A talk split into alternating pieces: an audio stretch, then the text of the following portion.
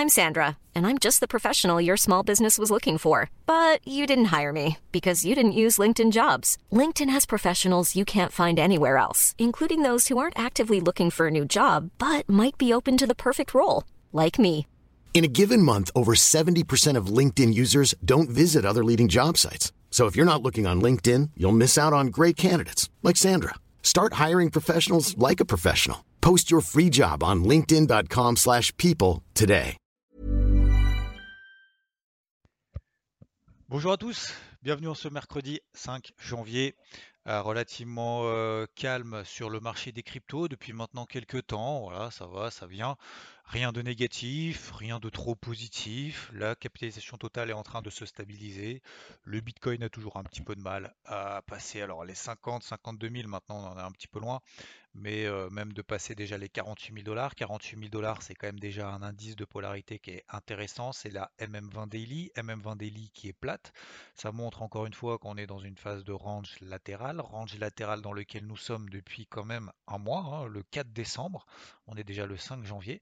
Depuis le 4 décembre, on est dans un range, on fait 50, 52 000, ça retombe 46, ça remonte 52, ça retombe 46. Hier, on a fait 46, c'est remonté à 47 500, et puis derrière, ça retombe. Tout ça aussi pour dire que, que ce soit dans les phases de panique, faut pas non plus s'enflammer en disant ah ça y est ça va à zéro. Et à l'inverse dès que ça rebondit de 3% ça y est c'est reparti euh, direction 50 52 60 72 je pense qu'il faut avoir euh, voilà la même euh, stoïcité je sais pas si ça se dit être de la même manière stoïque quand ça monte ou quand ça baisse. Voilà surtout sur le marché des cryptos qui est assez caractéristique d'une certaine émotivité parce que bah, y a beaucoup de volatilité et peut-être parce qu'on est un petit peu plus exposé, peut-être parce que c'est plus un marché plus jeune au sens premier du terme et plus jeune au sens second du terme, dans le sens où il y a plus de jeunes peut-être qui sont sur ce marché-là que sur les marchés traditionnels par exemple.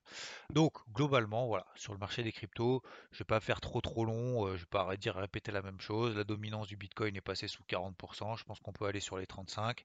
C'est pas le truc à faire. Le truc à regarder pour le moment. Alors même si on le regarde, forcément, si le Bitcoin monte un peu, tout va monter un petit peu. Si le Bitcoin baisse un peu, tout va baisser un petit peu. Disons que voilà, c'est un peu, c'est pas forcément le chef. Oui, c'est peut-être le chef d'orchestre, mais c'est pas lui qui joue. Vous voyez ce que je veux dire? Dans le dans un orchestre, vous pouvez. Alors j'ai vu cette image là en direct live, hein, j'avais pas prévu, mais j'y connais rien en plus à la musique et je suis très mauvais. Mais c'est comme un chef d'orchestre, je pense que voilà, si si chef d'orchestre est bon, les musiciens peuvent être bons, etc. Mais dans les musiciens, il peut y avoir aussi des, euh, vraiment des très très bons qui peuvent se détacher. Donc c'est un peu la même chose en fait sur le marché des cryptos, c'est que vous avez le chef d'orchestre qui est le Bitcoin, euh, bah, il n'est pas en méga forme, donc euh, globalement bah, ça motive pas tout le monde. Donc si ça motive pas, ou un coach sportif, hein, c'est pareil, hein, ça motive pas tout le monde. Donc bon voilà, même s'il y a toujours des trucs qui se détachent, bah pas envie trop de s'enflammer non plus. Voilà. Ok? Ouais, sur le marché des cryptos. Sur le marché traditionnel, aujourd'hui, ça va être quand même déjà une belle journée, puisqu'on a 14h, 14h15 l'ADP aux États-Unis. Hein, c'est la mise en bouche du NFP de vendredi. C'est les créations d'emplois privés aux États-Unis. D'accord? Donc, je vous rappelle, ADP et NFP, euh, ce sont deux chiffres de l'emploi, mais qui ne sont pas calculés de la même manière. D'accord? Il y en a certains. Euh, il y en a un qui euh, fait en fonction des fiches de paye, en fonction de trucs assez tangibles. D'autres, c'est des coups de fil aux entreprises de savoir est-ce qu'ils ont bossé, est-ce qu'ils n'ont pas bossé, est-ce que vous avez recruté, pas recruté, machin. C'est une espèce de sondage. Donc, du coup, en fait, les chiffres peuvent être, euh, l'un peut être meilleur que prévu, l'autre peut être inférieur aux attentes. Voilà. Donc, 14h15, euh, on a ça. Ce soir, on a les minutes du FOMC. Ce qui sera très important, c'est vendredi, les chiffres du chômage aux États-Unis. Quand bien même, ça n'aura pas forcément d'impact sur la politique monétaire de la Fed, qui de toute façon devra raffermir euh, ses taux, remonter ses taux, etc. le d'ailleurs le taux à 10 ans, ce qui est intéressant, c'est que le taux à 10 ans aux États-Unis, c'est un peu emballé hier, euh, hier avant-hier. Depuis la réouverture d'ailleurs du 3 janvier, hein, de lundi, euh, on est passé de 1,50 à 1,65%. Alors, est-ce que c'est inquiétant? Non. Pourquoi? Parce qu'encore une fois, et comme je l'avais rappelé tout le long de l'année 2021. Ce qui est quand même important, ce qui est important, et c'est la chose peut-être à retenir, euh, c'est pas grave si le taux à 10 ans monte. Voilà, c'est la, la suite logique des choses. Il y a un peu d'inflation, les taux remontent, ça veut dire qu'il y a de la croissance. Voilà. Si les taux sont à zéro ad vitam aeternam, ça veut dire qu'il n'y a pas de croissance, ça veut dire que c'est tout pourri, et donc euh, qu'il faut qu'on injecte, on injecte, on injecte comme des malades pour pouvoir faire repartir l'économie. C'est pas le cas aux États-Unis, c'est reparti. Donc si ça monte progressivement, c'est la suite logique. C'est-à-dire qu'il y a un peu d'inflation, inflation à 2%, c'est très bien. Des taux d'intérêt entre 2 et 2,5%, c'est très bien. Et voilà, c'est un peu la suite logique. Sauf que ce qui est grave, ce qui serait grave, et c'est ça qu'il faut retenir, c'est si vraiment le taux à 10 ans aux États-Unis s'emballe. C'est-à-dire qu'on passe à 1,80% euh, dans la semaine. La semaine prochaine, 2, 2,20, 2,30, 2,40, 2,50, 2,60. Là, ça voudrait dire que c'est une inflation qui est non maîtrisée. Et derrière, euh, derrière, vraiment, ce serait catastrophique, notamment pour, euh, bah, pour les investissements sur les marchés, de manière générale. Donc pour le moment, c'est pas le cas. Ça, c'est la première chose. Deuxième chose très importante, c'est que quand le taux à 10 ans monte, ça a un impact sur les valeurs techno. Ça, on en a déjà parlé, parce que les technos, vous savez qu'elles investissent, elles investissent, elles investissent, elles investissent. Euh, et du coup, bah, quand le coût de l'argent est plus cher, à votre avis, elles vont investir un petit peu moins. Donc moins de croissance, mais vu qu'elles sont déjà bien valorisées, bah, du coup elles ont un petit peu plus de mal. C'est la raison pour laquelle bah, le Nasdaq, vous l'avez vu peut-être hier, euh, le Nasdaq a eu beaucoup plus de mal que le SP500 et que le, alors même si dans le SP500 encore une fois il y a un tiers de techno, mais surtout que l'indice Dow Jones. Donc on a fait hier sur, euh, sur le Nasdaq moins 1,35%, le Dow Jones plus 0,6%. C'est à cause du taux à 10 ans, ou à cause ou grâce comme vous voulez. Donc c'est la raison pour laquelle que tant que le taux, ça peut être un indicateur aussi intéressant hein, à se mettre sous le coude, le taux à 10 ans, tant que le taux à 10 ans bah, continue à montouiller et qu'il ne baisse pas sous les 1,60 par exemple, 1,50, etc., bah, on risque d'avoir, enfin on va avoir un Dow Jones qui va surperformer. Dow Jones, ce sont les valeurs cycliques, les valeurs qui évoluent en fonction justement des cycles économiques. On est dans un cycle de reprise d'inflation, mais ça on le sait, mais surtout d'une remontée des taux. Donc ça c'est plutôt favorable aux valeurs cycliques. Voilà. Me concernant, donc euh, hier soir, j'ai pris à nouveau des positions à l'achat sur le SP500 très rapidement. Hop, premier objectif atteint. Derrière, j'ai sécurisé très rapidement et puis je me suis fait déclencher justement sur stop loss ABE, hein. donc ça veut dire un stop de protection que je mets au cours d'entrée, c'est-à-dire j'ai plus de risque sur cette position-là. Et ben voilà, je me suis fait sauter cette, cette barrière-là euh, sur la moitié de la position après avoir atteint un premier objectif, donc voilà, c'est toujours ça de prix. Mais euh, voilà, pour le moment je me mets un petit peu en retrait. En fait, ce qui est en train de se passer, c'est qu'on arrive sur des gros niveaux quand même, notamment sur les indices européens, plus particulièrement le DAX, 16002 si vous avez le carnet de bord, 16200 points zone de vente. Euh, elle a été atteinte hier au point près, on est à 16100. Euh, ce matin, on doit avoir à peu près autour de ces zones-là. Donc vous voyez que là, on arrive quand même sur des zones de vente. Pourquoi le DAX Pourquoi vendre le DAX et pas le CAC? Bah, Tout simplement parce que le DAX, je trouve, enfin c'est même pas je trouve, c'est que techniquement, il arrive sur des zones majeures, qui ont déjà été testées dans le passé. Ce qui n'est pas le cas sur le CAC, qui lui euh, s'emballe je vais pas dire un petit peu tout seul, mais euh, qui s'emballe, euh, qui s'emballe de manière assez virulente. Moi, j'arrive pas à me mettre en face d'un TGV. j'ai, déjà essayé, ça n'a jamais marché, d'arrêter un TGV qui, qui part à pleine vitesse. vous mettez en face, vous prenez cette image-là, vous mettez en face, vous verrez si vous arrivez à l'y arrêter ou pas. A priori, c'est lui qui va vous écraser. Donc, c'est un peu le cas sur le CAC. sur le DAX, j'utilise beaucoup d'images ce matin. Je sais pas, je, suis très créatif. Je sais pas pourquoi. Euh, sur, le, sur DAX, euh, on arrive sur une zone en fait qui, euh, qui, a déjà été testée dans le passé. Donc c'est aussi la raison pour laquelle c'est on a des points de repère. Les 16002, c'est un petit peu plus haut que les plus hauts qu'on avait fait cet été. On en avait fait 16000. C'est un petit peu plus bas que les plus hauts qu'on avait fait au mois de novembre, mi-novembre. On avait fait 16003.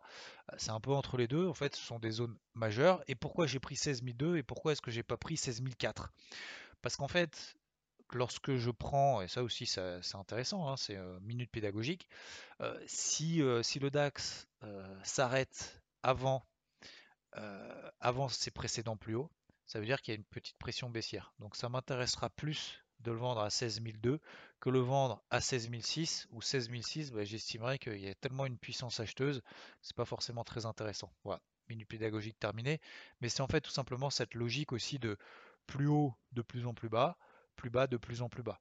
Donc euh, si on s'arrête, si on fait des plus hauts plus bas que les précédents, ça veut dire qu'il y a une petite pression baissière et donc là ça m'intéresse de vendre. Si on fait des plus hauts plus hauts que les précédents, ça m'intéresse pas de vendre parce que ça montre au contraire qu'il y a une pression acheteuse. Ok? Donc voilà, sur le, donc sur le SP500, pour le moment, je me mets en retrait, je lâche l'affaire. Euh, je laisse un peu en intraday tomber sur les 4007. 4007, c'est ma zone d'achat du carnet de bord. Le Dow Jones, un petit peu plus fort, donc enfin plus fort que les autres, même c'est même pas un petit peu plus fort, il est plus fort que le Nasdaq et le SP500. Donc je vais chercher lui à le payer en, priorité aujourd'hui autour des. Alors attention, hein, euh, ne me suivez pas comme ça à l'aveugle, regardez un peu vos graphiques, attendez des signaux, etc. Mais moi je vous donne à peu près ce que je fais sur cette zone des 16 650, 16 660 à peu près autour de ces zones-là. Euh, pardon, 36 600, 36 660 autour de cette zone-là, je chercherai éventuellement des achats si le marché m'en donne l'envie et surtout si le marché me donne des éléments positifs là-dessus. Voilà, donc je vais travailler tout simplement le plus fort. L'or, l'argent, toujours à l'achat. J'attends que l'argent se réveille un petit peu pour renforcer une position que j'ai encore à l'achat. Encore déjà, enfin peu importe. L'eurodoll, 1,1380 zone de vente. Bon bah voilà, début de semaine, qu'est-ce qu'on a fait? On a fait un 13,80. Voilà, c'était dans la nuit de dimanche à lundi. On a fait un 13,80. On est en 12,80. On privilégie les ventes dans une tendance qui est baissière depuis le mois de juin 2021. Donc voilà. Je crois qu'on a fait le tour. Aujourd'hui, donc, je rappelle beaucoup de stats. Des achats sur repli, oui, mais sur les indices les plus forts, en priorité me concernant en tout cas le Dow Jones, tant que le taux à 10 ans aux États-Unis reste fort. Euh, Eurodoll, dollar, argent, or, etc. Je pense que c'est un petit peu en phase de stand-by, mais faut quand même suivre éventuellement l'or et l'argent s'ils repartent. J'ai mis une grosse alerte sur l'argent au-dessus des 23,10. ok donc je ne me précipite pas pour renforcé. Sur les cryptos, c'est assez flat. Euh, le Bitcoin montouille, baissouille. Il y a des trucs qui montent, il y a des trucs qui baissent. Euh, je ne vais pas rentrer trop dans les détails ce matin, mais globalement, c'est un peu la même, euh, la, même, la même lignée depuis maintenant deux mois. Depuis maintenant, on va passer les deux mois et demi, hein, je crois. depuis quand est-ce que la capitale totale alors la capitalisation totale hors Bitcoin hors Ethereum ne bouge strictement plus depuis le 29 décembre. et si on prend Bitcoin, ouais pareil, avec Bitcoin et Ethereum, la capitale totale donc des cryptos avec Bitcoin et Ethereum, on est toujours autour des 2200 milliards. Euh, on oscille entre 2000 milliards et 2500 milliards. Tant qu'on reste là, on est dans un range et donc marché est atomisé. Attention à ne pas considérer le Bitcoin comme euh, oui, c'est le chef d'orchestre, mais c'est pas lui qui joue la musique. Donc euh, on verra plutôt les autres. Je vous souhaite une bonne journée, merci de votre attention et je vous dis à plus. Ciao ciao. Hey, it's Paige DeSorbo from Giggly Squad. High quality fashion without the price tag. Say hello to Quince. I'm snagging high-end essentials like cozy cashmere sweaters, sleek leather jackets, fine jewelry, and so much more. With Quince being 50 to 80% less than similar brands. And they partner with factories that prioritize safe, ethical, and responsible manufacturing. I love that. Luxury quality within reach. Go to quince.com slash style to get free shipping and 365 day returns on your next order. Quince.com slash style.